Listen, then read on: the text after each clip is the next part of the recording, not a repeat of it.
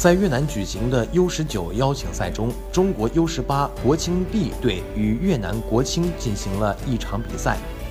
第六十二分钟，越南队率先破门，最终 U 十八国青零比一不敌越南。在此前的比赛中，国青一比二输给了泰国，二比零战胜了缅甸。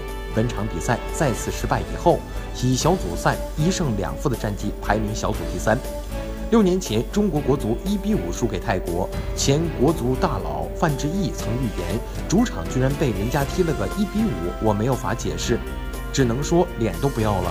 我估计照这样，接下来要输越南了，再输缅甸，最后没人输了。而今天，虽然国足还没有输给越南，国青去的确输给了人家，而且差距还不小。假以时日，范志毅的预言还真有成真的可能性。